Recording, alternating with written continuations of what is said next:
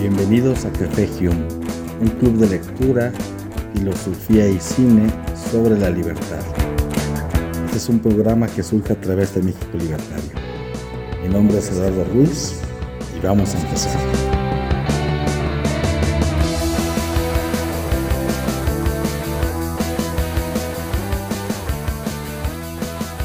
Un cordial saludo.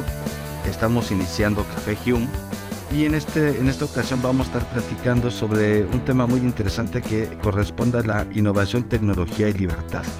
Para ello, este, contamos con la invitación del profesor José Antonio Noguerón.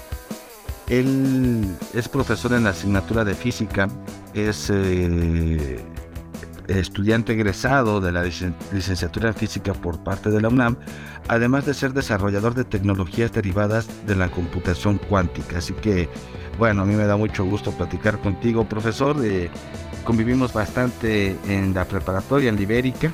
Ahí es un punto de encuentro y bueno, pues me da mucho, mucho gusto poder compartir este espacio contigo.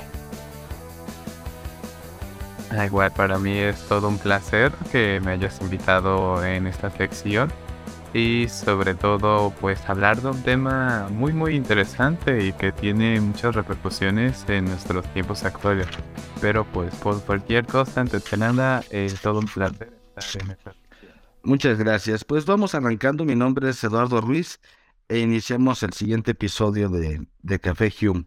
Em, hace tiempo, hace ya más o menos año y medio, publiqué un libro que se llama Prometeo y el fuego de la innovación, así que hice un poco de trampa en este tema también, pues para poder eh, sacar a, reducir algunos aspectos de, de, este, de este texto que, que, publiqué con este nombre.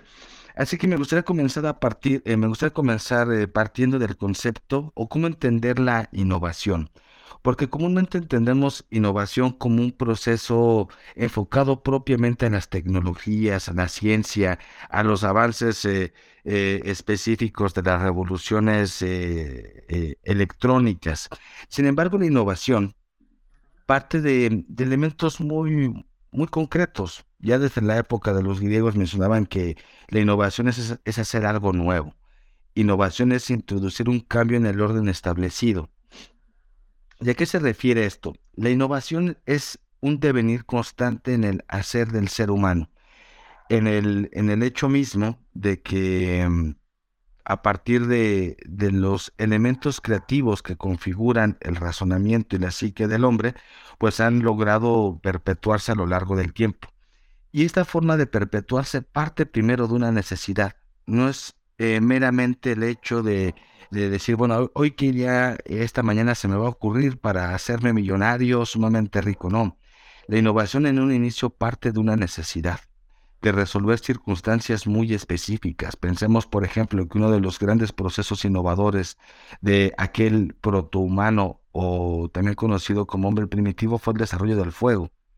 El fuego podemos pensar que es una primera herramienta al dominar el fuego que, que va a ayudar a que el ser humano transforme su entorno, no solamente para alumbrar las noches eh, oscuras y protegerse de depredadores, sino también para sus cambios en la alimentación, para poder eh, también generar eh, instrumentos, para poder transformar materias. Entonces, en ese sentido, en una primera instancia, la innovación tiene que ver con una necesidad. A lo largo del tiempo podemos ir observando que estas necesidades van cambiando ¿Y por qué cambian las necesidades? Porque también el ser humano al apropiarse de la naturaleza, de su entorno, pues va a comenzar a, tener una mayor potencialidad de vida. Ya no es lo mismo tener que salir a cazar que generar, por ejemplo, ahora sí a partir del, del, ocio y de la acumulación de, de energías y de abastos para poder crear nuevas cosas que no solamente se van a referir a, instrumentos tecnológicos, sino, eh, por ejemplo, la creación de arte, la creación de, formas de, un devenir filosófico, científico.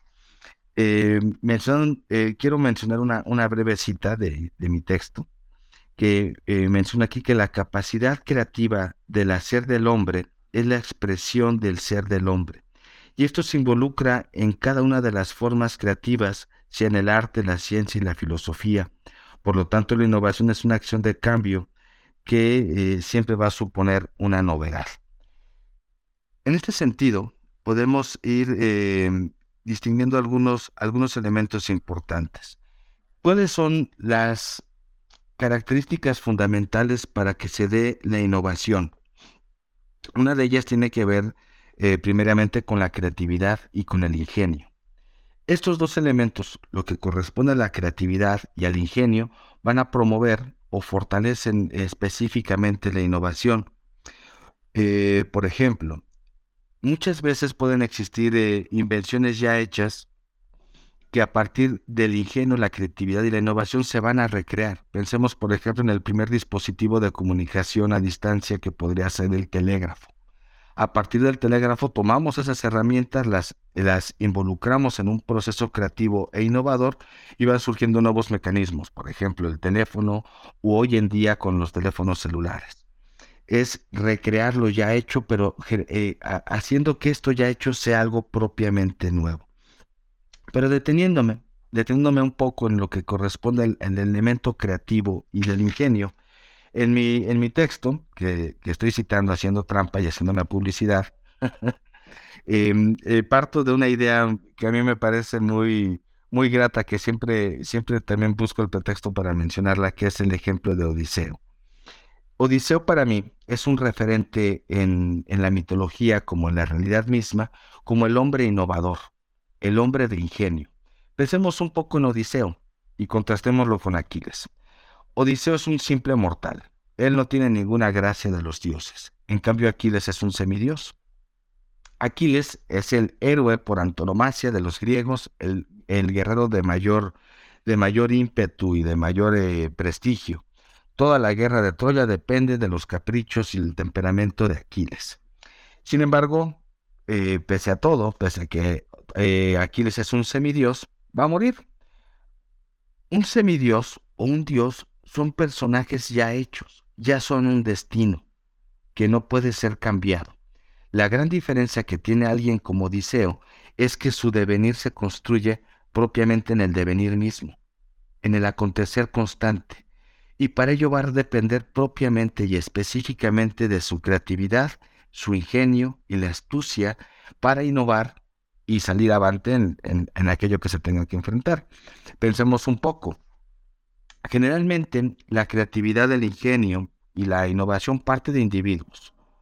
Bueno, voy a, voy a, avanzar porque ya se nos fueron aquí algunos minutos de la falsa alarma. Afortunadamente fue falsa alarma. Ya no me acuerdo en qué estaba, pero creo que estaba hablando de Odiseo y de Aquiles. Finalmente, Odiseo representa la creatividad del ingenio, que eh, simboliza al individuo, porque el genio y la genialidad parten del individuo es un error decir que las grandes sociedades van a crear grandes genios. No necesariamente o no es el, el, propósito de esta idea, sino entender que la creatividad y la genialidad parten de un individuo que va a ayudar a, fortalecer y a salvaguardar los intereses de un colectivo. Por ejemplo, con, Aquiles, eh, con Odiseo. Odiseo, eh, después de la muerte de Aquiles, va a idear el plan de crear este caballo de Troya, y es una herramienta tecnológica es, una, eh, es un artilugio el, el, que, el que promueve la idea de, del gran Odiseo. El plan es de Odiseo y la, y la conquista como tal de los griegos lleva ya el nombre de los griegos, no es la conquista de Odiseo, es la conquista de los griegos. Es donde partimos del individuo al colectivo, a partir de la genialidad, la innovación y la creatividad que va a beneficiar pues a un, a un grupo mayor. En otro sentido, con este mismo, con este mismo ejemplo de Odiseo, cuando va surcando el mar de las sirenas. Al ir surcando el mar de las sirenas, ningún mortal había logrado salir avante al, al, canto, al canto cautivador de las sirenas. Sin embargo, nuevamente Odiseo, con su ingenio, su creatividad y su astucia, va a idear un plan de que todos los remeros iban a tener cubiertos los oídos con, con cera, todos menos él. Él iba a estar amarrado al mástil y por más que vieran que se retorciera y sacara espuma por la boca, no le iban, eh, tenían instrucción de no desamarrarlo. De esta forma, Odiseo exactamente se retuerce, saca espuma por la boca, porque se quiere arrojar al seductor canto de las sirenas. pero no va, no, no va a perder la vida porque, bueno, ya estaba dentro del propio plan. ¿Qué significa nuevamente esto? Y aquí viene algo muy interesante que me parece importante señalar. Odiseo es el único mortal que salió vivo y que logró escuchar el canto de las sirenas, pero sus remeros no. Los remeros trabajaron para Odiseo o trabajaron para esa idea de Odiseo, por ejemplo, que va a beneficiarlos a todos. En Dialéctica de la Ilustración de Adorno y Horkheimer hacen una crítica a este elemento. Mencionan que Odiseo representa el ideal burgués. Representan a Odiseo como aquel que es un cerdo capitalista que está explotando a sus trabajadores y el único que puede obtener un privilegio y un beneficio de ese trabajo de los otros es Odiseo. Pero si, si hacemos otra lectura que contrasta esta, es, es decir, pues claro, la gente brillante, la gente inteligente, pues va a tener también accesos, acceso a otro tipo de, placeres, desde placeres estéticos, porque un, puede haber un, un, narcotraficante hinchado en billetes, pero qué percepción estética o ética tiene de la vida. Está sumamente limitado. Es decir, el personaje de creatividad, de ingenio y de innovación, pues va a tener una diferencia con el, con el vulgo en general, que le va, va a lograr tener acceso a otro tipo de placeres, desde estos que son espirituales, como lo estético, lo ético, o en el sentido también de un beneficio de mayor poder, un aristócrata, por ejemplo. Entonces, aquí en estos puntos, para ir adelantando un poquito, ir adelantando un poquito más porque había preparado algunas citas, pero mejor me las voy, las voy a omitir. Quiero mencionar ahora otro elemento muy importante de la innovación y la tecnología. Más allá de cuando pensamos que la, que la, guerra es la partera de la historia y que todo el, devenir del ser humano se construye a partir de las guerras y la cultura que triunfa es cultura que pasa a lo largo de, del tiempo, yo me atrevo aquí a cuestionar que no es la cultura que gana las guerras la que se perpetúa, sino que es la cultura que logra establecer sistemas de innovación mucho más precisos y eficaces, que parten desde el surgimiento, desde el dominio del fuego, que ya se mencionaba, hasta la rueda. La rueda como un instrumento tecnológico de innovación que benefició a las culturas de Mesopotamia que lograron desarrollarla. A, diferencia, por ejemplo, eh, y siendo sinceros, siendo eh, congruentes con la realidad, cuando nos preguntamos, por ejemplo, por qué los españoles conquistaron a las antiguas culturas mesoamericanas, o las conquistaron porque llegaron con una mejor tecnología. Llegaron, eh, aquí todavía ni siquiera se inventaba la rueda, por ejemplo, en aquellos tiempos. Estaban muy limitados, eran culturas, si bien desarrolladas y con, un, y con sistemas, pues, eh, astro, astro, astrológicos sumamente precisos, o el desarrollo de las matemáticas, o esa idea matemática de los mayas y demás, finalmente estaban más limitados como, como civilización, porque tenían menores procesos de, de, innovación. Por eso fueron conquistados. Y no solamente por eso, sino también hasta la estrategia misma de hacer alianzas con, con los enemigos, ¿no? Que llegan los españoles y hacen alianzas con los tlaxcaltecas, hacen eh, una serie de, de, innovaciones en un campo de batalla, en, este caso la alianza, y bueno, logran, logran eh, imponerse. Otro ejemplo de estas culturas innovadoras que logran perpetuarse a lo largo del tiempo, más allá de lo bélico. Digamos que primero es lo innovador, y sí, bueno, puede haber un fruto en lo, en lo, en lo bélico, pero es el que domina la técnica, el que domina la tecnología y el que domina la innovación es la cultura que logra perpetuarse. Los vikingos, por ejemplo, en la realización de, de, la tecnología en sus barcos, pequeños barcos que podían desplazarse a gran velocidad aún en aguas muy, eh, en, aguas poco profundas, podían avanzar y hacer una invasión, saquear un, puerto e irse y así dominaron prácticamente toda Europa. O, u otro ejemplo con los romanos. Muchos de los caminos romanos que se crearon en la antigua Roma, esta idea de que todos los caminos llevan a Roma exactamente porque todo era Roma, pues muchos de esos caminos, muchas de esas piedras que, eh, que forman parte de los caminos romanos siguen hoy en día utilizándose, o los mismos acueductos. Es decir, estas culturas que apremiaban la innovación pensaban también en la eternidad. ¿sí? No era solamente construir algo para una inmediatez, sino tener una proyección para la eternidad. Y creo para ir perfilando pues ya un, breve desenlace con esta primera intervención y darle la palabra al profesor Noguerón, que es donde vienen algunos, algunos riesgos también de la tecnología y de la innovación en nuestro tiempo.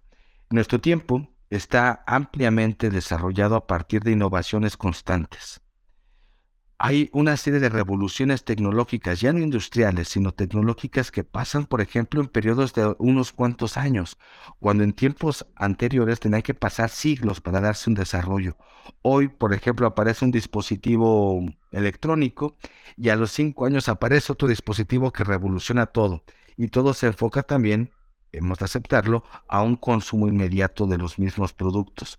Es decir, hoy en día las cosas no están pensadas para la eternidad, sino que están, están hechas para ser efímeras.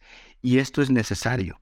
Las cosas que hoy en día se consumen se desechan casi inmediatamente, porque si no fuera de esa forma no habría un mercado, no habría una forma tampoco de, de volatizar la creatividad, el ingenio y la innovación de nuestros tiempos, que yo creo que merece la pena también detenernos en algún momento a pensar las consecuencias que puede tener la tecnología súper desarrollada, que yo sé que el profesor Noguerón, él es un desarrollador de tecnologías, nos podrá mencionar con mayor claridad.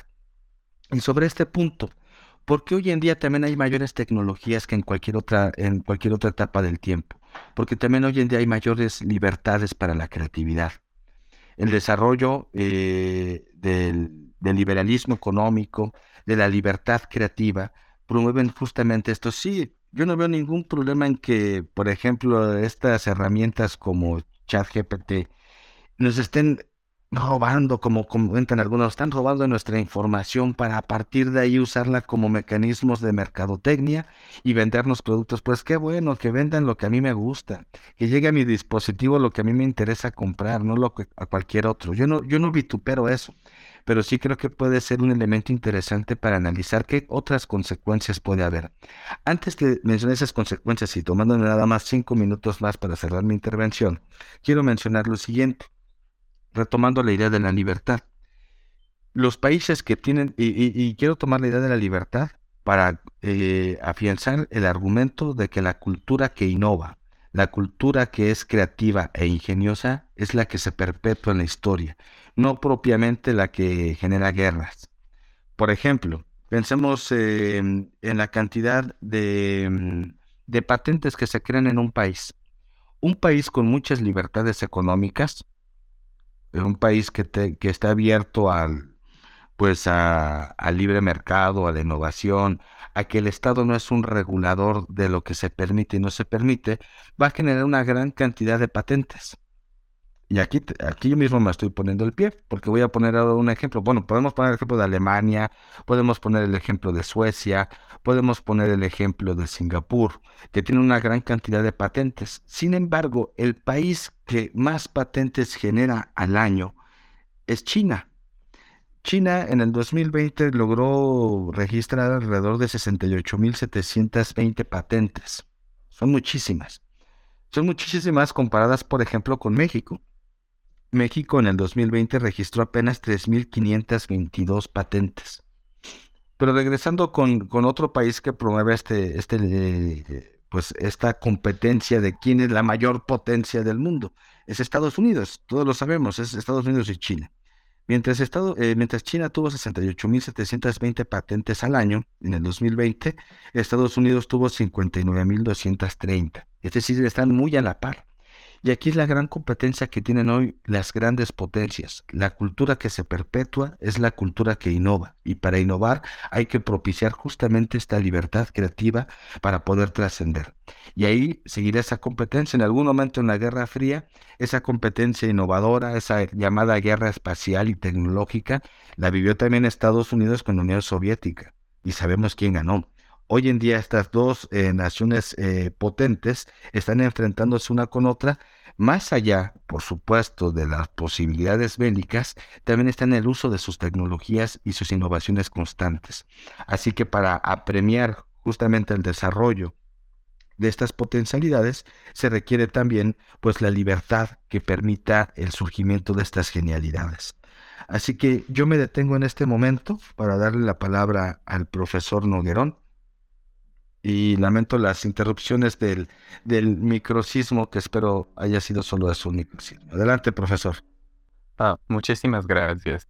Y claro, aquí se comentaron varios puntos muy, muy importantes sobre estos aspectos de innovación, tecnología, desarrollo, que no solamente vemos en nuestra actualidad, sino que a lo largo de la historia se nos ha enseñado de diferentes formas, desde las partes más antiguas, modernas, entre otras.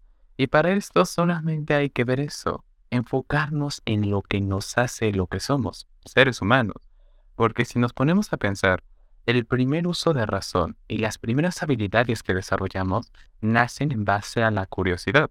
Estamos en un mundo nuevo y queremos descubrir, entenderlo, usarlo como cuando deformamos una plastilina. Y de esa manera, poco a poco, al entenderlo, empezar a desarrollar nuevas herramientas que nos permitan prosperar como especie. Porque si nos remontamos mucho, mucho antes en el tiempo, citando un fragmento de la novela de Yuval Noah Harari, eh, El humano y los dioses, podemos ver exactamente eso, porque hace mucho tiempo existían dos especies que estaban compitiendo ferventemente, lo que sería el Homo sapiens y el Homo erectus. ¿Y cuál era la diferencia entre estas dos especies? Una donde nosotros partimos. El Homo erectus, como casualidad, es que él era más alto, más fuerte y tenía mejor capacidad cognitiva. Entonces, en este contexto nos podríamos poner a pensar, entonces, si el Homo erectus era muchísimo mejor que nosotros en muchos aspectos, ¿por qué nosotros estamos aquí y el Homo erectus se extinguió? Muy sencillo, Gracias a la gran capacidad de cerebro, músculo que llegaba a tener esta especie, pues necesitaba mucho alimento para mantenerlo, lo que en consecuencia no le dejaba momentos para simplemente pensar, ver su alrededor, poder simplemente observar. Y en ese proceso darse cuenta de cómo funcionan las cosas, como cuando estamos aburridos en un día y simplemente observamos las cosas y empezamos a jugar como que será nuestro lápiz, nuestra goma y demás. Además nos reunimos en comunidades, lo que nos permitió compartir el conocimiento, llegar a innovar y una de las primeras cosas, como ya lo había mencionado, era el fuego. El fuego que nos permitió desarrollar, construir, hacer y deshacer todo lo que pensábamos que era real y cómo poco a poco estos conceptos fueron evolucionando hasta cosas tan locas como lo que sabemos hoy de mecánica cuántica.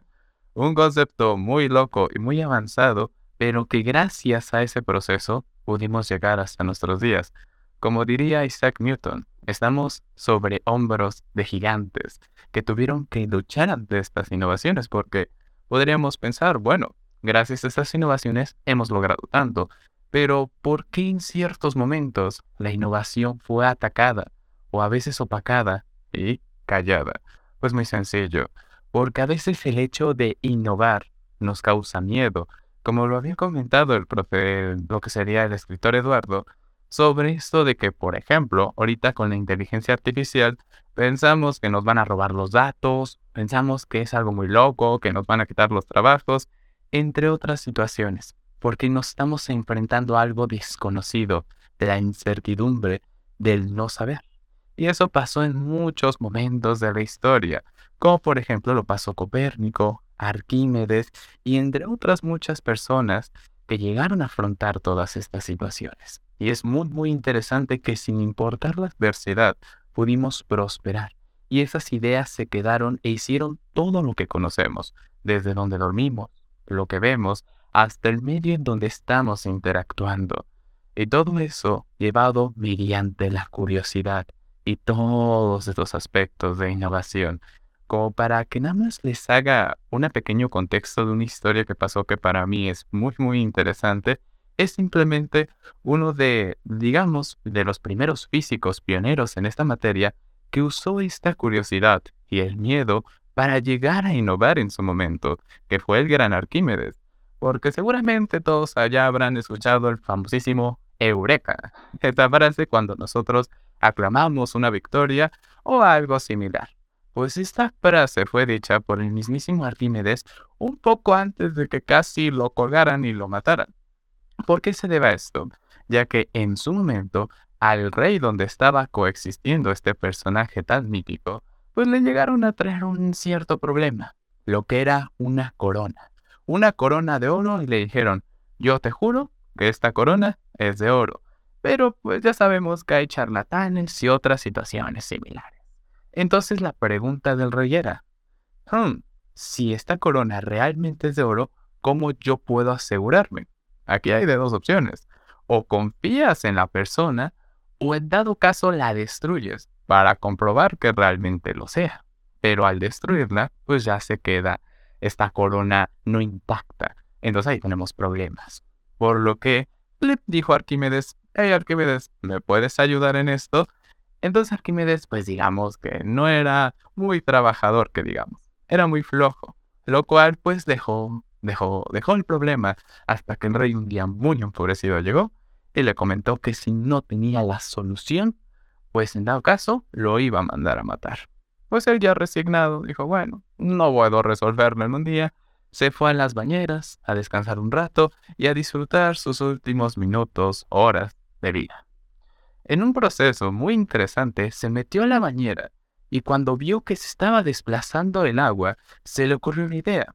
Si yo cuando me meto en una bañera, que creo que todos hemos experimentado en algún momento, podemos ver como cuando yo introduzco mi cuerpo se desplaza una cierta cantidad de agua. Entonces pensó, bueno, si la corona está hecha de oro, entonces si sumerjo una misma cantidad, el agua se debe desplazar igual, por lo que salió corriendo, desnudo, gritando su mítico Eureka. Esta mítica frase para la innovación llegó con el rey y le propuso esta idea. Esta idea que, pues, siendo sinceros, nos ponemos a pensar y podemos decir que es algo extraordinariamente loco, ya que pensar que vamos a meter una corona en el agua y todo este proceso, pero gracias a eso tenemos una ley física muy antigua, pero que hasta el día de hoy sigue siendo muy útil. De ahí proviene la innovación, de la curiosidad, del ver más allá, del poder observar ciertas cosas que a veces llegamos a ignorar. Y así a lo largo de toda la historia. Y como ya lo habían comentado, sin innovación no podemos prosperar. Porque sí, habrá civilizaciones que con mano dura quisieron regir, pero desgraciadamente ahorita ya no se encuentran. Y no por algo malo, sino porque realmente hay mucha adversidad en nuestro entorno. Hay que tener en cuenta que estamos ante desastres naturales, eh, consecuencias económicas, amenazas, guerras, que a veces nos afectan a nosotros y si nosotros no pudiéramos innovar, crear nuevas tecnologías para simplemente entender, deformar la realidad, no estaríamos aquí hablando. Y es lo interesante y lo que mucho se pone a prueba el día de hoy. Y creo que todos lo hemos experimentado. Como bien lo habían comentado, a cada momento o sale un celular nuevo o sale una super tecnología o salen diferentes dispositivos que llegan a revolucionar la industria. Y claro está, porque hemos aprendido el valor de la innovación. Y huir de ella es prácticamente huir de nuestra propia naturaleza, porque creo que todos aquí hemos sido curiosos. Tal vez yo, por ejemplo, en la física, pero tal vez alguno de los presentes en la música, en el arte y en demás cosas donde tienen ideas que pueden sonar muy locas, pero que al final de cuentas es donde nacen toda esta gran tecnología. Y para que nada más les comento un poco el contexto y adelantándoles un poquito algo que va a pasar en unas cuantas décadas, casi considerándose una segunda revolución tecnológica, es que actualmente se está desarrollando una tecnología la cual se llama computación cuántica. Y me dirán, ¿cómo rayos se va a comer eso? ¿Y qué diferencias va a tener con la tecnología que tenemos actualmente? Pues muy sencillo. La computación cuántica se basa en que todas las computadoras que ustedes ven o dispositivos electrónicos los vamos a llevar al siguiente nivel. Usar conceptos tan locos como la teletransportación, lo que serían las conexiones automáticas y otras cosas que parecieran ciencias ficción, pero no, solamente son por personas muy curiosas que quisieron llevar más allá todo lo que conocíamos como real. Y eso me dirán, pareciera muy loco o que es imposible de hacer, pero ya lo estamos haciendo. Y simplemente para comentarles un poco, una de estas tecnologías que se estuvo desarrollando fue aproximadamente por el 2018 que dos satélites chinos con estas, digamos, computadoras cuánticas los llevaron al espacio e hicieron que se comunicaran entre sí de manera instantánea, logrando una comunicación sin interferencias. Solamente pónganse a pensar que tengas que hablar con tu amigo, tu amiga, pareja y que estén en el otro lado del mundo. O vamos a irnos a exagerar más, en el otro lado de la galaxia. Y tú quisieras tener una buena conversación con tu compañero. Como sabrán, nuestros celulares mandan ondas que después llegan a un punto y de ahí nos empezamos a comunicar. Es un proceso que, pues ya sabemos que dependiendo en dónde estemos, o puede ser muy malo o puede ser muy bueno. Pero ahora imagínate nunca tener una falla de conexión, siempre tener estabilidad, que tú cuando puedas hablar sea de manera instantánea, que tengas una velocidad en tu celular que ni computadoras de la NASA pudieran igualar. Como digo, parece ciencia ficción. Parece que lo que estoy comentando es un cuento, una historia, pero es la realidad, que desgraciadamente se desconoce o se llega a temer.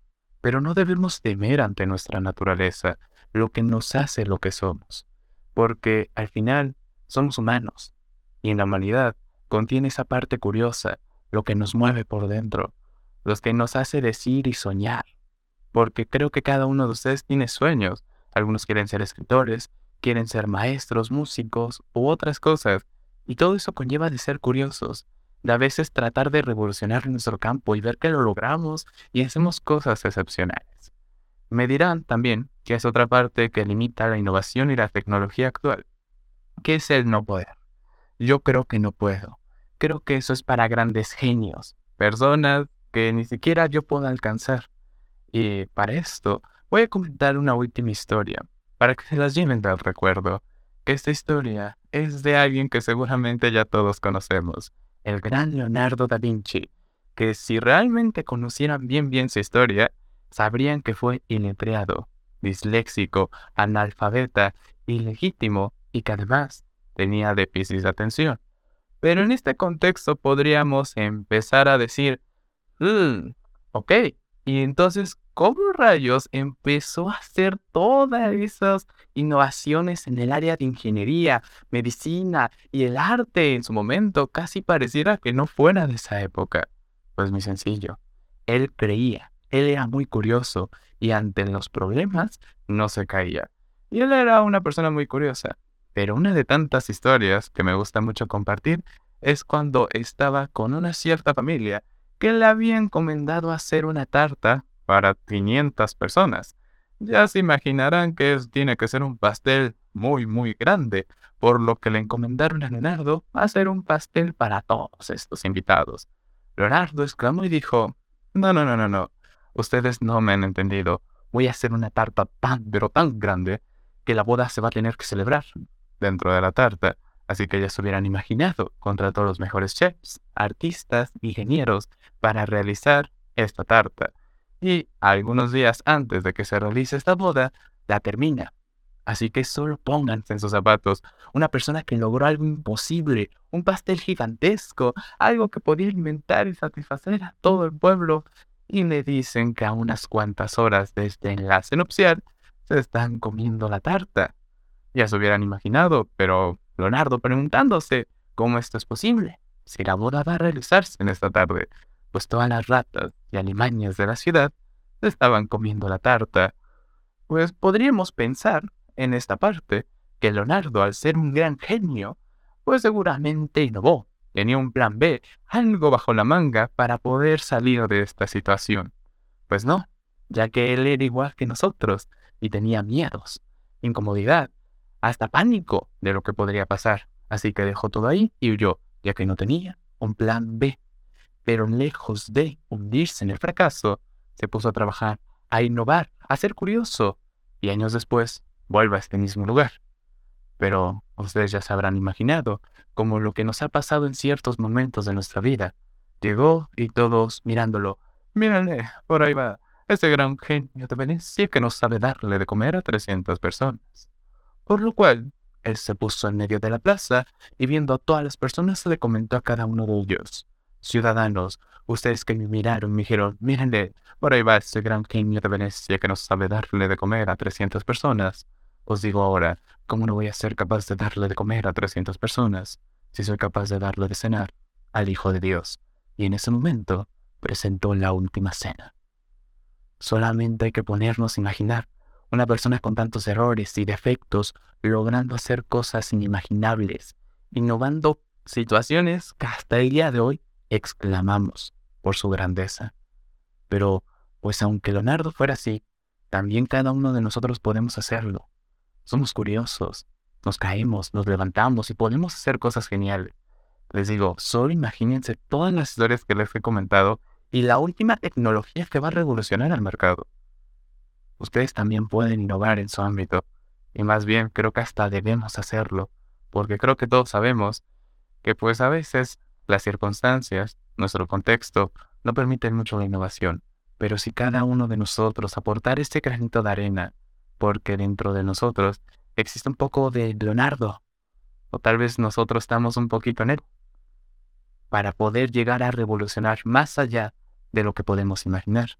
Pónganse a pensar, si traemos una persona del anterior siglo, época y demás, Seguramente si les contamos todo lo que estamos viviendo, se maravillarían.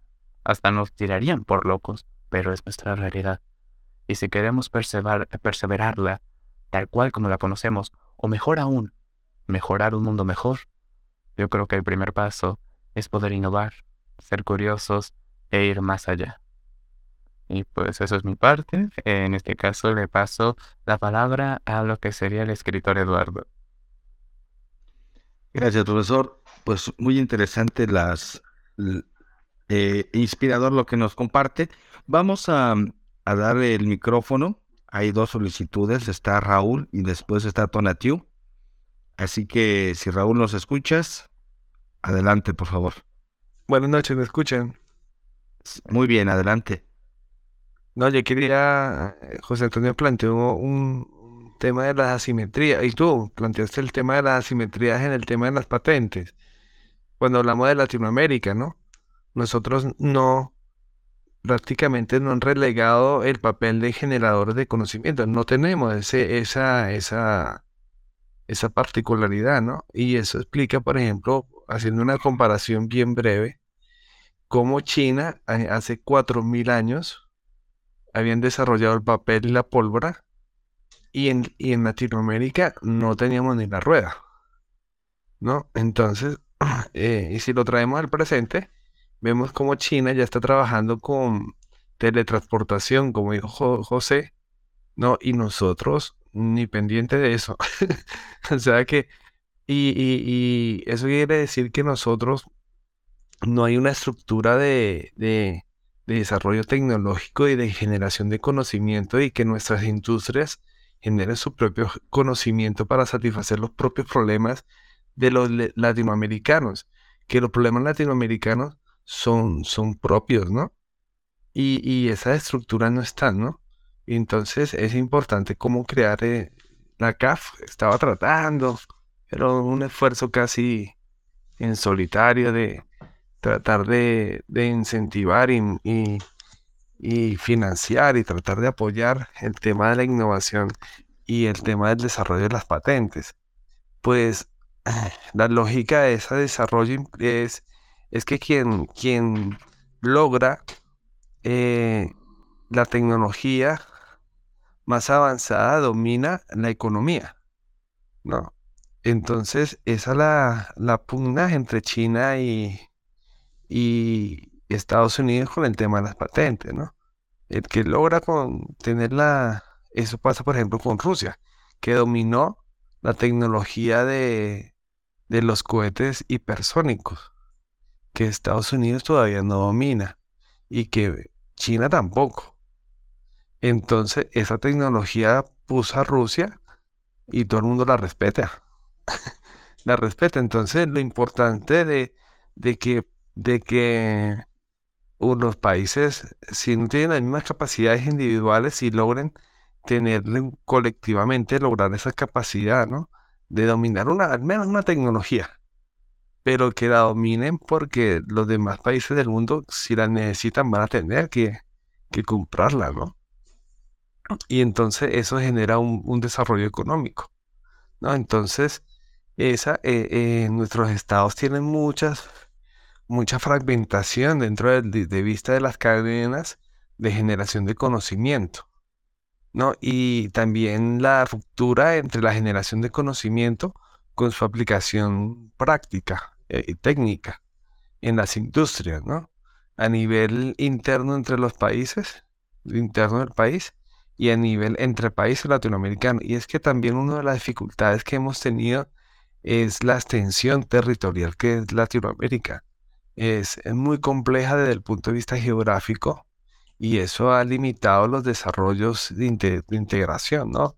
De, de, que entonces uno, yo creo que una de las, de las innovaciones que debemos aspirar es el tema de, de mejorar nuestra interconectividad interna intrarregional, ¿no? Eso, eso proyectaría el comercio también, ¿no?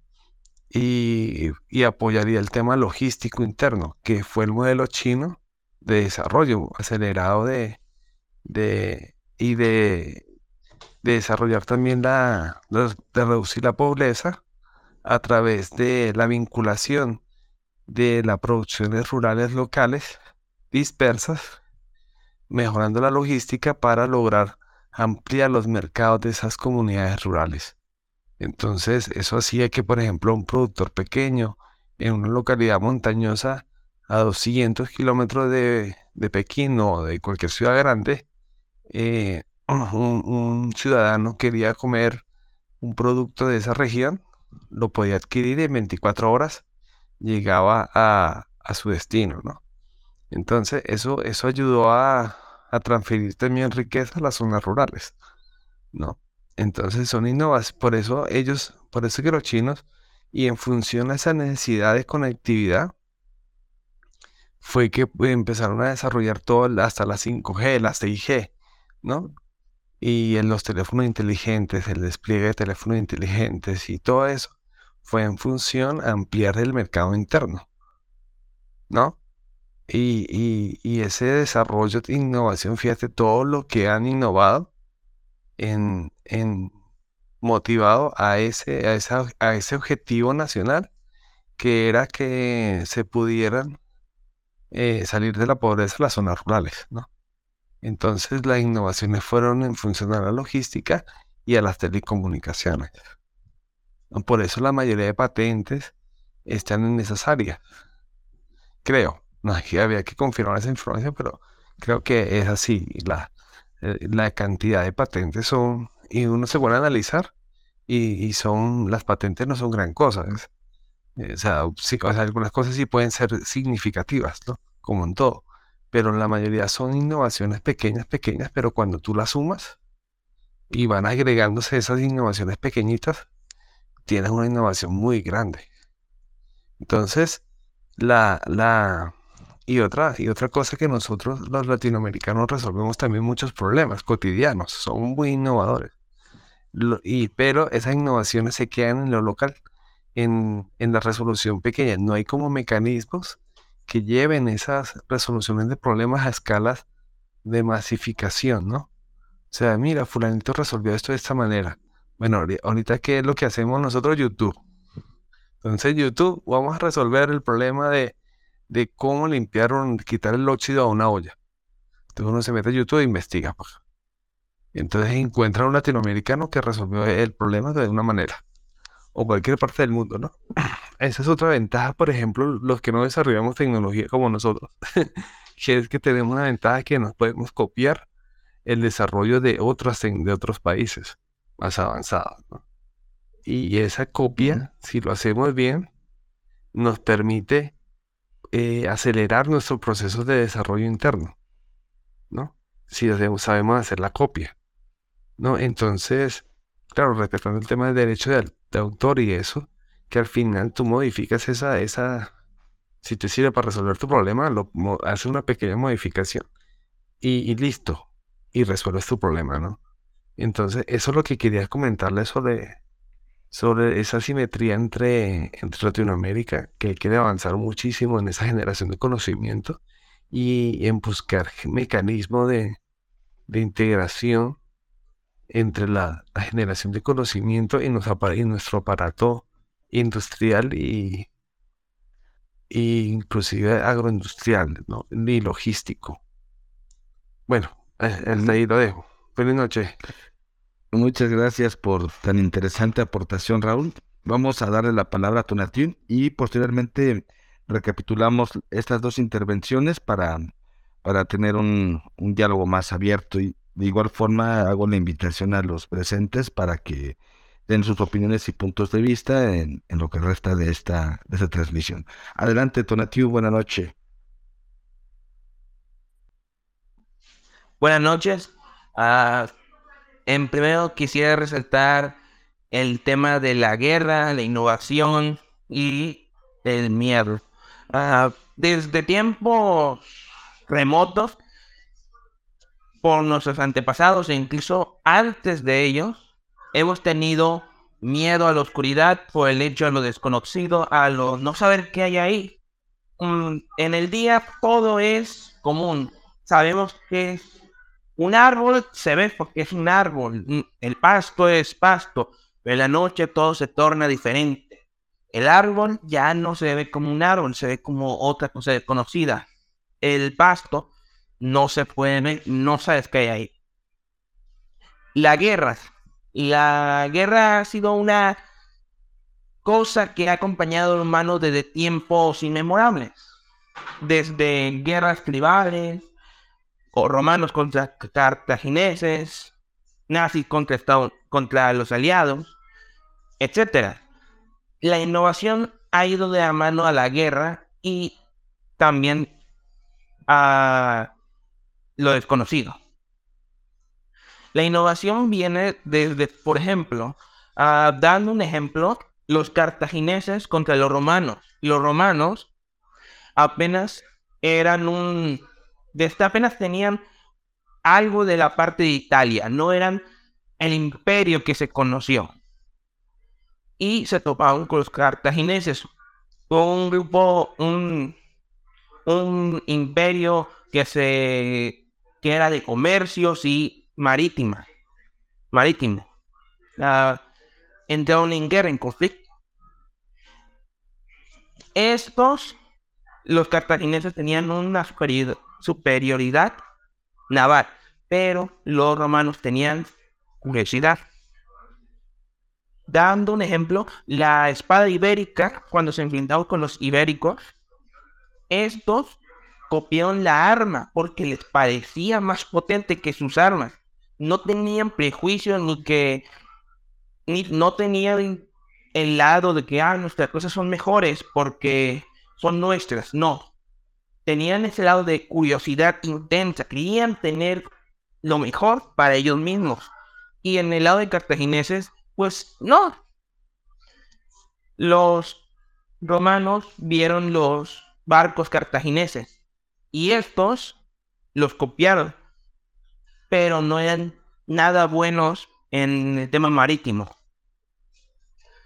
Así que innovaron para crear un mecanismo que enganchaban los otros barcos para pelear a, cuerpo a cuerpo y eso les dio la ventaja. La innovación en la guerra ha sido uno de los temas controversiales. Por ejemplo, Mengele no se le glorifica para nada. Yo no lo glorifico para nada. Pero hizo avances horrorosos, obviamente. Pero al fin y al cabo avances. Este, también los escuadrones japoneses también hacían experimentos con humanos. Estos últimos uh, fueron perdonados, lo cual estoy en contra de todo eso, pero sus cimientos fueron preservados. Y en mi este en mi pensamiento, estaría mejor haber conservado los experimentos, pero descartado las personas que hicieron tales atrocidades. Ah, el tema del conflicto ha estado desde siempre, como dije. Ah, y no importa qué tan apegado estés a una cosa, si tú piensas que A y B es lo correcto y el, y el otro piensa que el A y C es lo correcto, se pelearán. ¿Pero por qué si tienen dos A? Porque uno tiene B y otro C.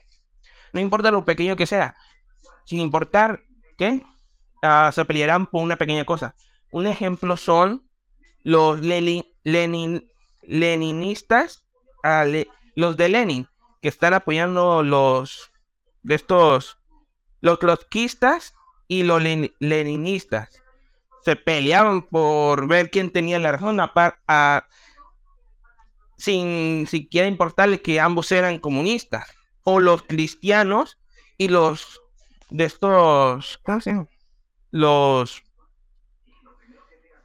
uh, protestantes, aunque eran de la misma rama de la rama religiosa, se peleaban porque uno pensaba que una cosa había pasado, una pequeña cosa, aunque sea, y otra otra cosa.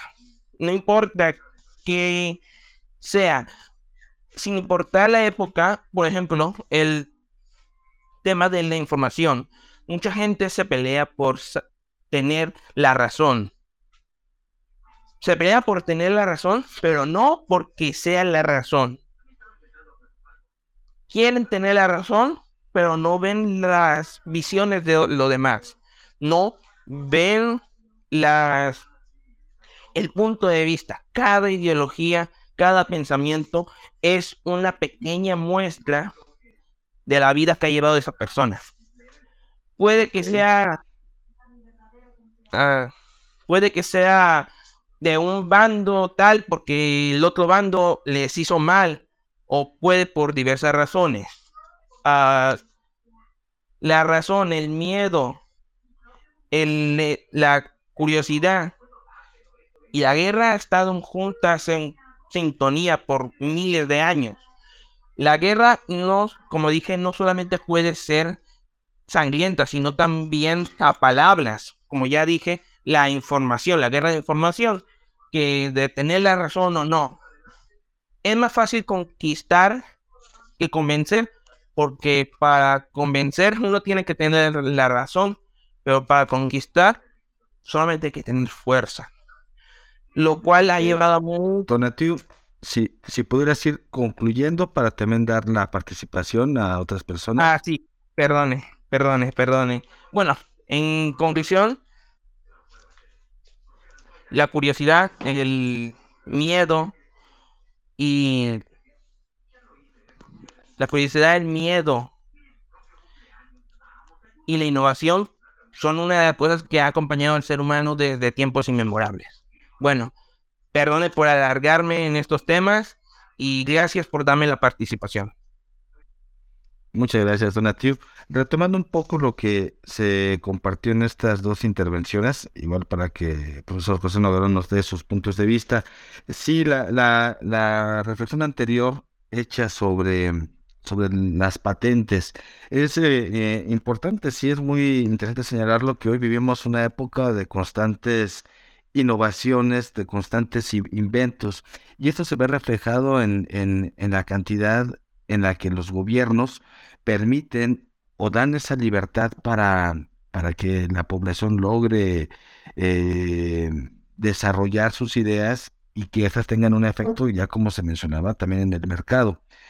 Se hablaba de que China, China es el país con mayor cantidad de patentes en el mundo, en, al menos en el 2020 fue con 68.720 patentes, seguida de Estados Unidos con 59.230.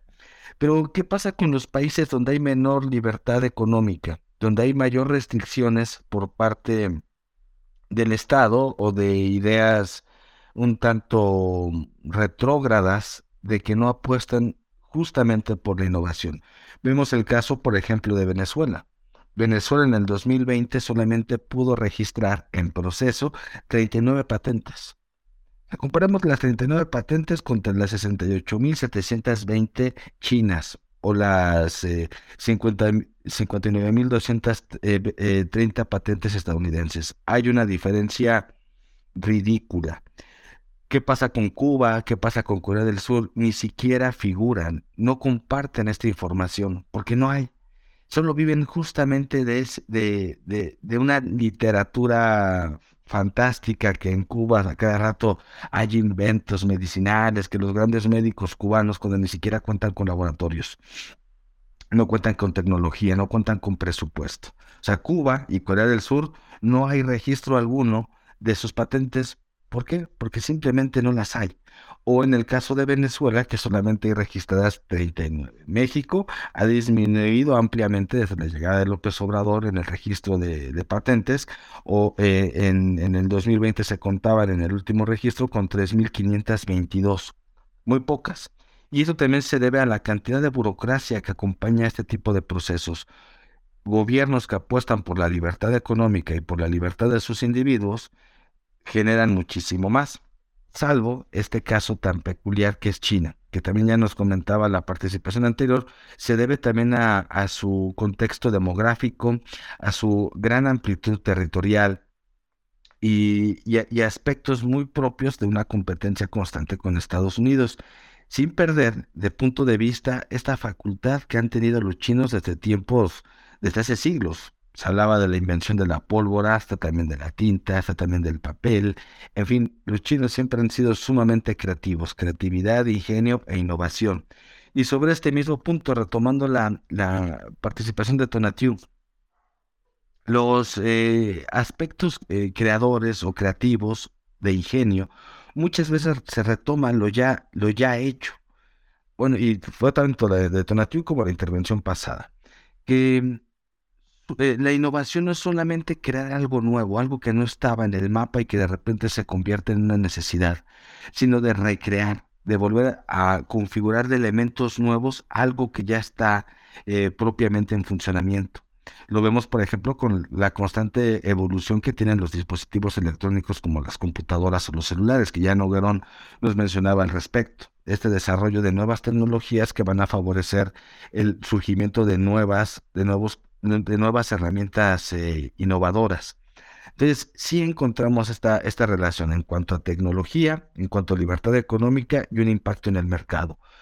Indudablemente también estas naciones o estos países que apuestan por la tecnología, también apuestan por el desarrollo de armamentos, armamentos tecnológicos eh, innovadores. De cierta forma, Estados Unidos se corona como la mayor potencia del mundo a mediados del siglo XX por el desarrollo de la bomba atómica.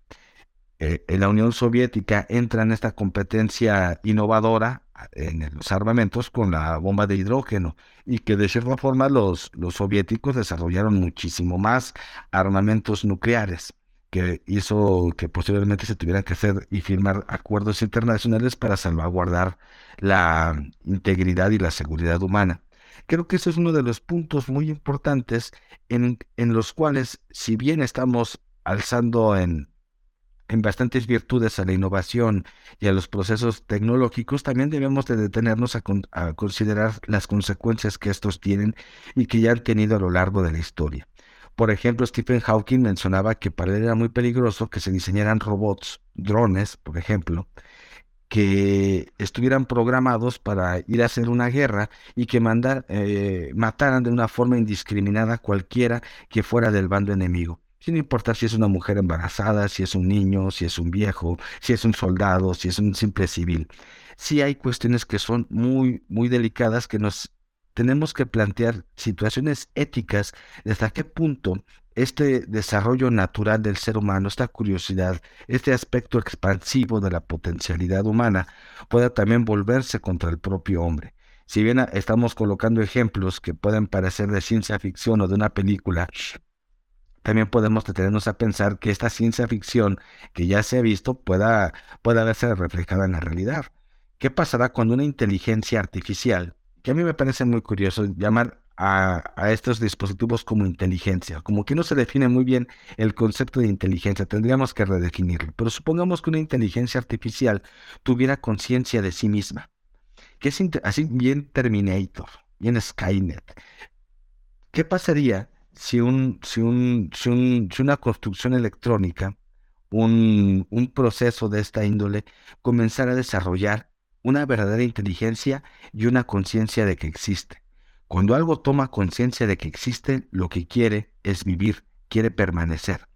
Y para eso tiene que entrar en, en una cadena de, de supervivencia. Al entrar en una cadena de supervivencia, va a colocarse en qué puesto, en qué puesto le corresponde. Y generalmente podríamos entenderlo que sería como un depredador. Es ahí que si bien puede parecer una ciencia ficción y puede parecer una historia de Terminator o de Matrix, tiene ya mucha relación con nuestro tiempo actual.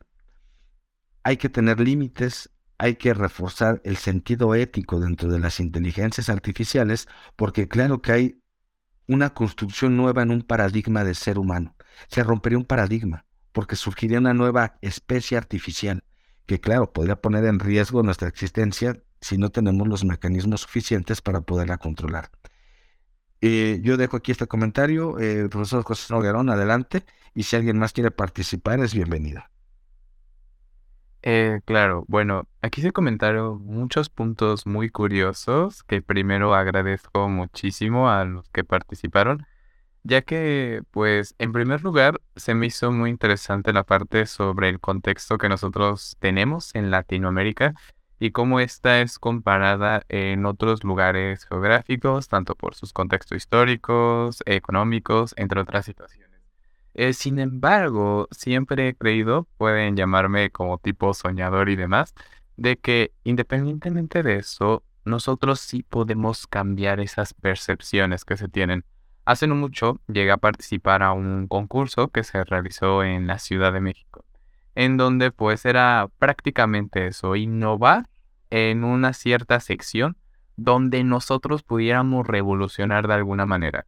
Y una de las ideas que habíamos comentado era sobre implementar una app de denuncias, porque creo que todos hemos llegado a vivir alguna situación de corrupción en el área médica, donde pues estuviera traducida en idiomas originarios nativos. Y cuando llegamos a comentar esta idea, era muy curioso cómo nos comentaban y nos decían de que por qué íbamos a hacer eso, si esas personas no tienen la tecnología, no tienen como esas herramientas para poder usarlas. Cuando es una creencia que tenemos, pero que en la realidad no es cierto ya muchas, pues digamos, comunidades llegan a tener ciertos dispositivos, llegan a tener innovaciones. He conocido compañeros que provienen de esas comunidades y tienen unas ideas fantásticas. Obviamente se necesita apoyar muchísimo este mercado, pero creo que a nosotros poder tener en conciencia esto, podemos hacer este cambio. Solo para reflejar un poco esto, eh, nada más comentaré muy brevemente la historia de William Kawamba, que creo que muchos conocerán esta historia porque Netflix hace no mucho hizo esta película de El niño que domó el viento. Y cómo en base a la problemática que él estaba viendo, pudo desarrollar una tecnología súper innovadora que pudo salvar a su pueblo en las cosechas. Y eso es muy interesante. Y creo que esa parte, aún contra las adversidades que nosotros estamos afrontando, se podría llegar a replicar o incluso mejorar porque nosotros al estar afrontando los problemas día tras día, podemos mejorar este sentido. Y por segunda parte, también están comentando algo bastante interesante sobre los motivos de la innovación.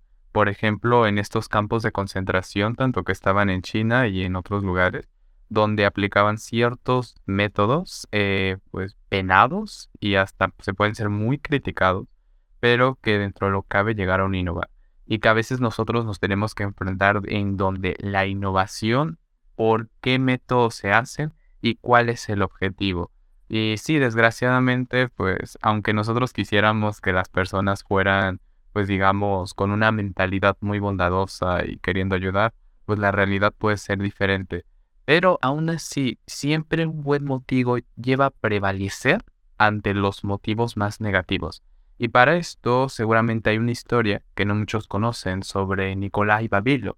Nikolai Vavilov era un bioquímico, sobre todo se encargaba en la parte de ingeniería, ingeniería en alimentos, donde lo que él buscaba era poder alimentar a todo el mundo, ya que en la Rusia donde él vivía pues había mucha hambruna, tanto que llegaron a inventar algo llamado pan de hambre, unos musgos y una comida que la verdad era muy, muy baja en nutrientes, que llegaba a matar a una gran parte de la población.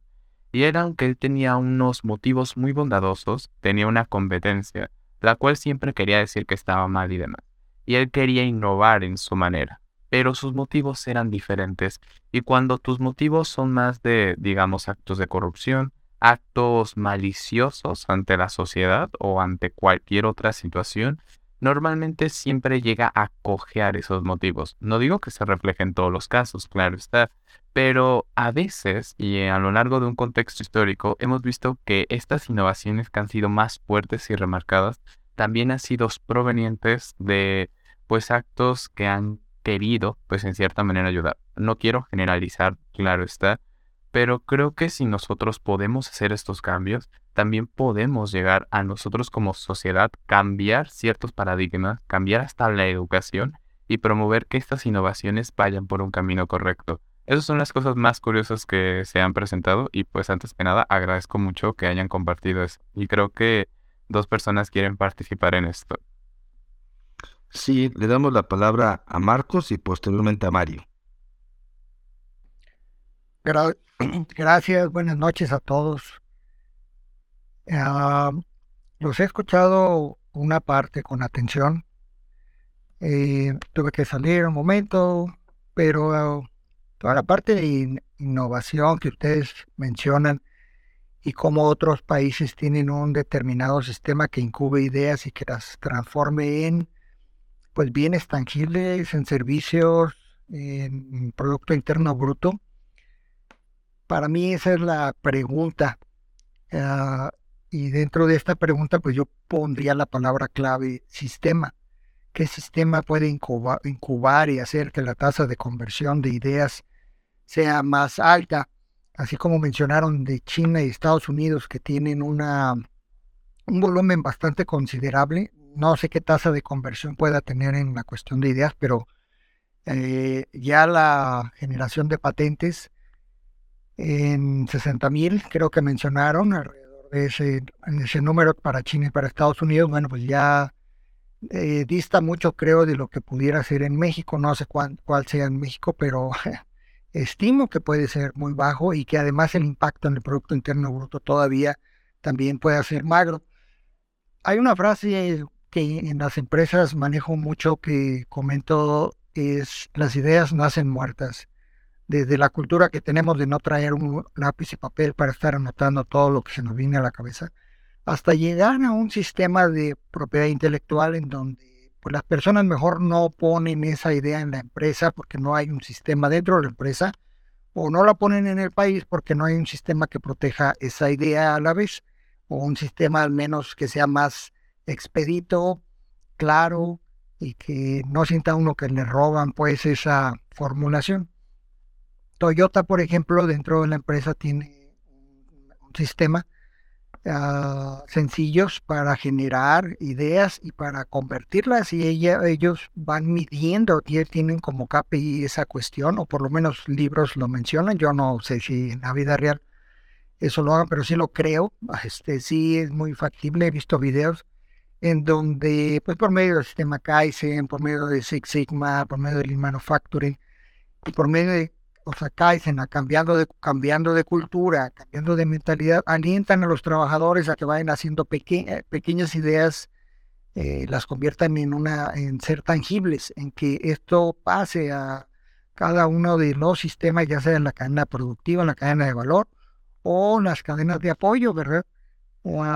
pero crean un sistema en donde la incubación se vuelve realidad y en donde hay un cierto reconocimiento tal dentro de un país, bueno, pues el reconocimiento, aunque es un riesgo, viene siendo pues la medida económica o algunas otras cuestiones simplemente de satisfacción personal. Mi pregunta es pues, ¿qué, es, qué pudieran sugerir ustedes que estudian todo este tema a efecto de que un país como México se convierta en una potencia de generación de ideas? Muchas gracias, Marcos.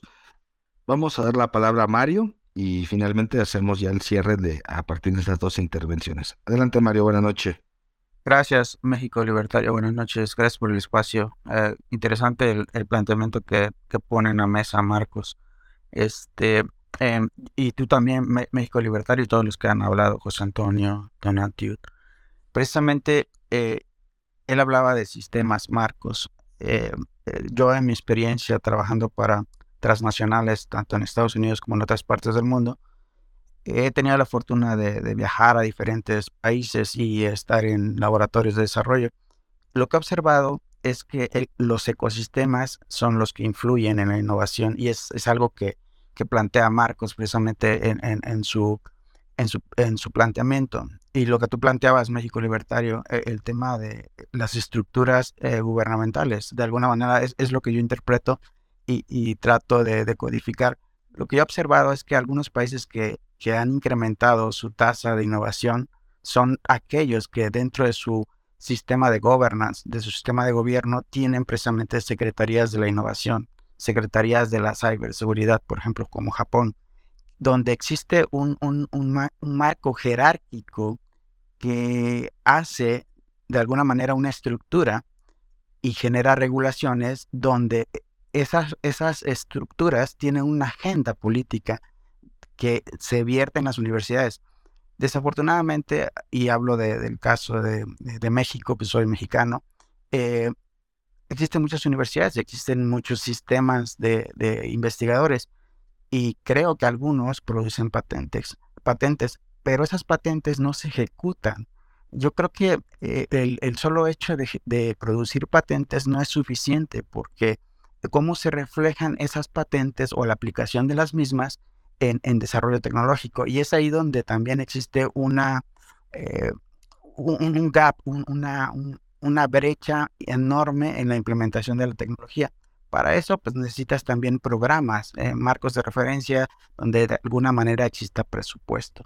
Pero todas esta, estas iniciativas, y sí es cierto, o sea, lo que han comentado, ¿no? Todos ustedes han, han, han tenido muchos puntos bien atinados, donde la innovación pues, se da por, por, esa necesidad o, de sobrevivencia, ¿no? por esa necesidad de, cambiar el entorno.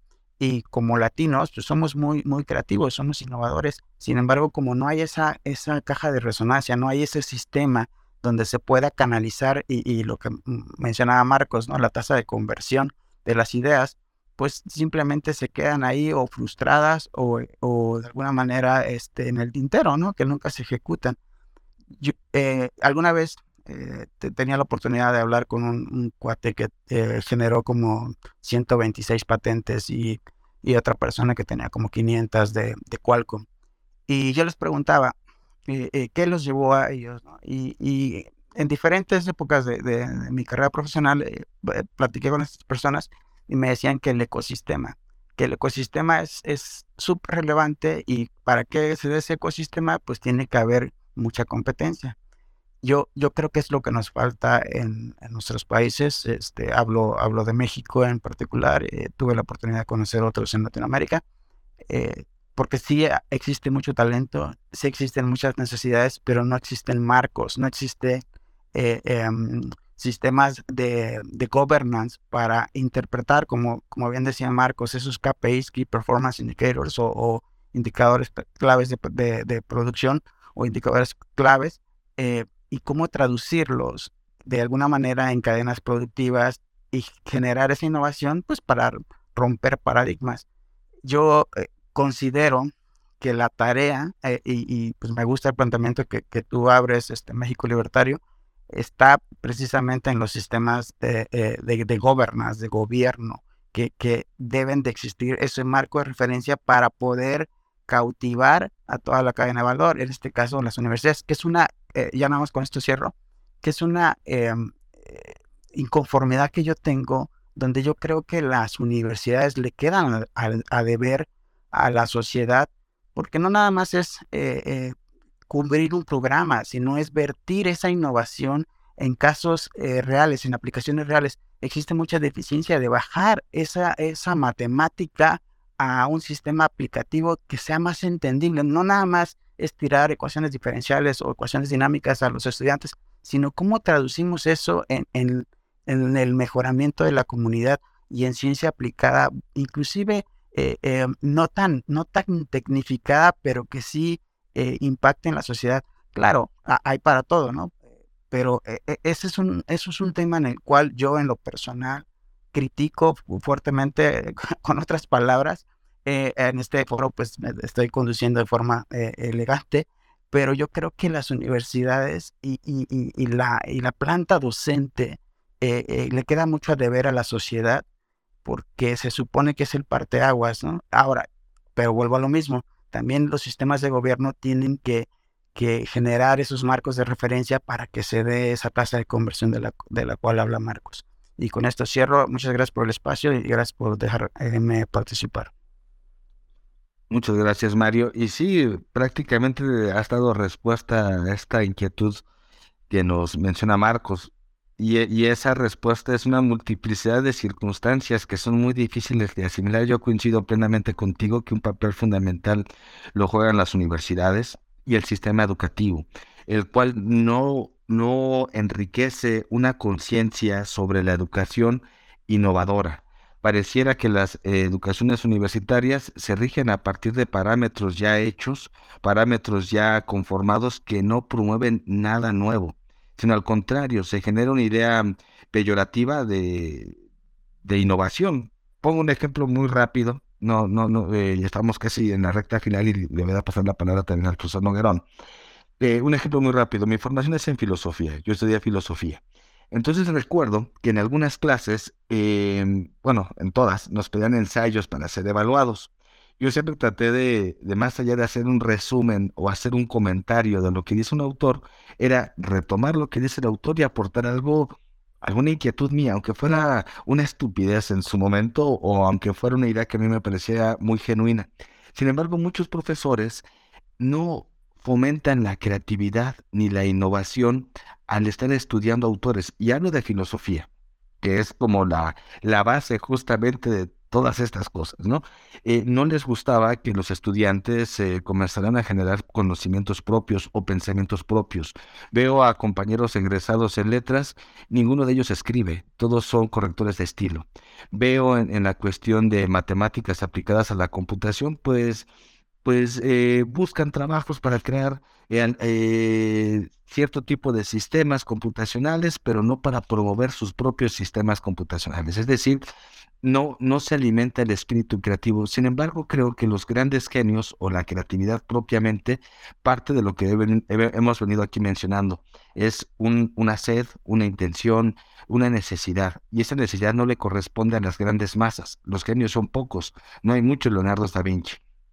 Pero si se dieran las condiciones necesarias para poder fomentar estas, estos procesos innovadores, pues claro que ayudaría mucho que los estados gubernamentales no limitaran con procesos burocráticos, que no determinaran qué sí es útil y qué no es, útil de acuerdo al régimen que está en, gestión, eh, por una parte. La otra, el otro elemento, y con esto cierro, y que coincido plenamente contigo, Marcos, eh, Mario, es que en, la, el sistema educativo le queda mucho a deber a sus estudiantes, a fomentar ese espíritu creativo desde la primaria, desde la educación básica, desde enseñarles un poco de mercadotecnia, que nos hayan enseñado un poco sobre eso, porque el sentido peyorativo de la educación es decir, si yo quiero buscar un beneficio para mí mismo, eso es una actitud egoísta y que por lo tanto está mal tenemos un rechazo justamente a, tratar de beneficiarnos de nuestras propias ideas.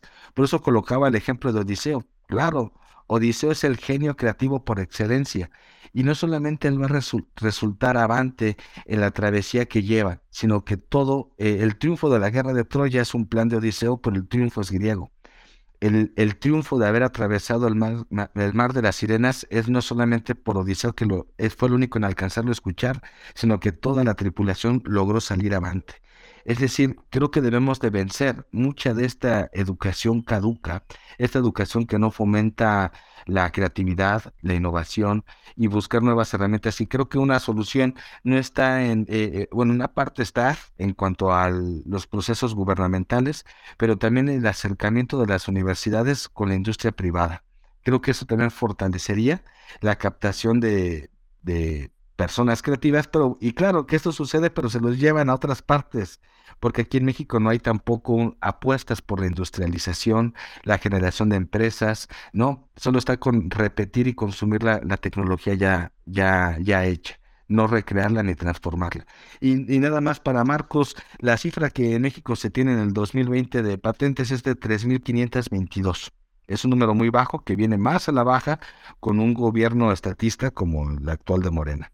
Pero bueno, yo cierro con esta participación. Le doy la palabra al profesor José Noguerón y con esto estaríamos cerrando nuestro Café Hume de hoy, que ha sido muy interesante. Adelante, profesor.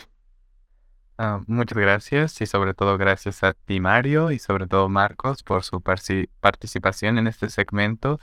Y pues comentando un poco y tratando también de responder a estas dos cuestiones, eh, diría principalmente que sí, concuerdo totalmente con la parte del sistema educativo, más que he sido docente por varios años, sí me ha llegado a tocar donde he tenido compañeros docentes que lo único que quieren hacer es librarse de esos estudiantes, luego tienen sistemas ineficientes o parece que nuestro mayor objetivo es que tengan un número y no tanto que innoven, sean creativos, que tengan todas estas ideas y demás.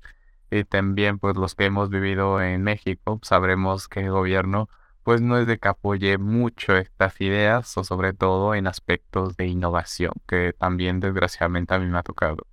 Pero algo que podría responder como una pequeña parte de cómo podríamos empezar al menos con el pie derecho para implementar tanto innovaciones, tal vez no de las últimas tecnologías, pero sí poco a poco ir encaminados a ese proceso, es confiar más en nuestras ideas. Y esto lo comento porque he conocido a muchos compañeros a lo largo de mi vida que tienen ideas geniales, a veces te surgen como cuando estamos en el baño pensando en algo y se nos ocurre una idea que en el momento pensamos que es tonta o que porque simplemente nosotros la pensamos, pues no tiene tanta validez. Y a veces pudo haber sido una idea súper revolucionaria y genial que pudo haber cambiado no un una problemática de tu sociedad o en el mundo entero. Pero a veces nosotros desistimos ante esa idea. Que sí, claro, aquí al no tener un apoyo, pues es un poco más complicado. Sin embargo, no es imposible. Y como dice una frase que me gusta mucho, que es, tirar la toalla no es señal de que uno desiste. Si del suelo le recoge un corazón inconformista, y ahí está la clave, la parte de ser inconformes. Porque el hecho de que tengas una idea y la sigas, no importa que las demás personas, parejas, amigos digan, es que estás bien tonto, es que tú no sabes y demás, sigue esa idea, síguela, síguela, síguela. Y tú mismo te darás cuenta cómo esa idea, en dado caso, puede tener frutos y salir adelante.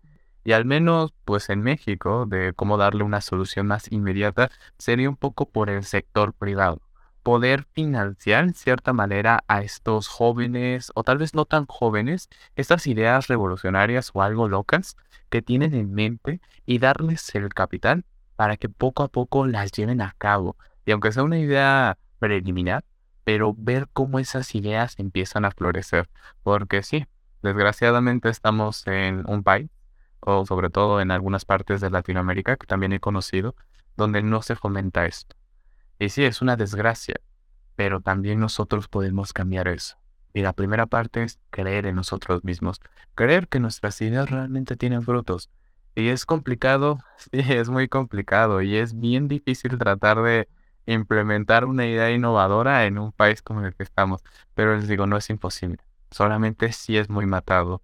Y aunque cueste, les aseguro que va a valer la pena. Y es mejor, como diría Emiliano Zapata, es mejor morir de pie que vivir de rodillas. Y creo que eso es lo que va a generar un buen cambio. Claro, si cambiamos el sistema educativo y otras cosas que tal vez tomarían más tiempo, también haríamos un cambio. Pero al menos, como lo comentaba, para empezar con el pie derecho es creer en nosotros y luchar por esas ideas que a veces las demás personas pueden pensar que son tontas. Y pues con esta parte termino y pues un gusto de estar aquí y sobre todo escuchar a cada uno de ustedes. Un gusto compartido, eh, profesor. Em, estamos llegando pues al final de este programa de Café Hume. Les recuerdo que nuestros programas son editados y grabados en podcast en Spotify, así que podrán escuchar este y ya el, la gran, el gran número que tenemos realizados hasta el momento. Les deseo un excelente inicio de semana para la gente que está en Ciudad de México, que bueno que no fue un temblor de, de consecuencias, aquí ni se sintió, lo cual me alegra mucho. Así que bueno, pasen una excelente noche, un bello inicio de, de semana y, y los que estamos de vacaciones, pues a tratar de descansar o de disfrutar. Cuídense mucho y nos escuchamos la siguiente semana. Gracias, profesor. Ah, muchas gracias a usted por la invitación y de la misma manera espero que cada uno de los presentes tenga un excelente fin de semana. Y quédense estas ideas. Tengan en cuenta que ustedes pueden también llegar a innovar. No importa lo que hayan estudiado o lo que hayan hecho, háganlo y verán cómo poco a poco se hace una diferencia. Muchas gracias y excelente noche a todos. Hasta pronto.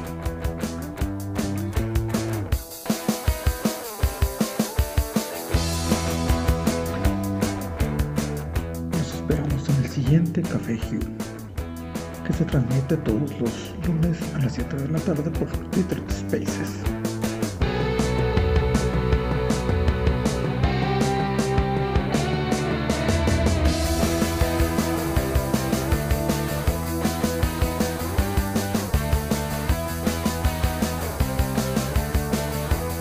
El tema de entrada es de Juan Tolentino y el grupo Sex Sabbath. Y agradecemos especialmente a Roberto Briones.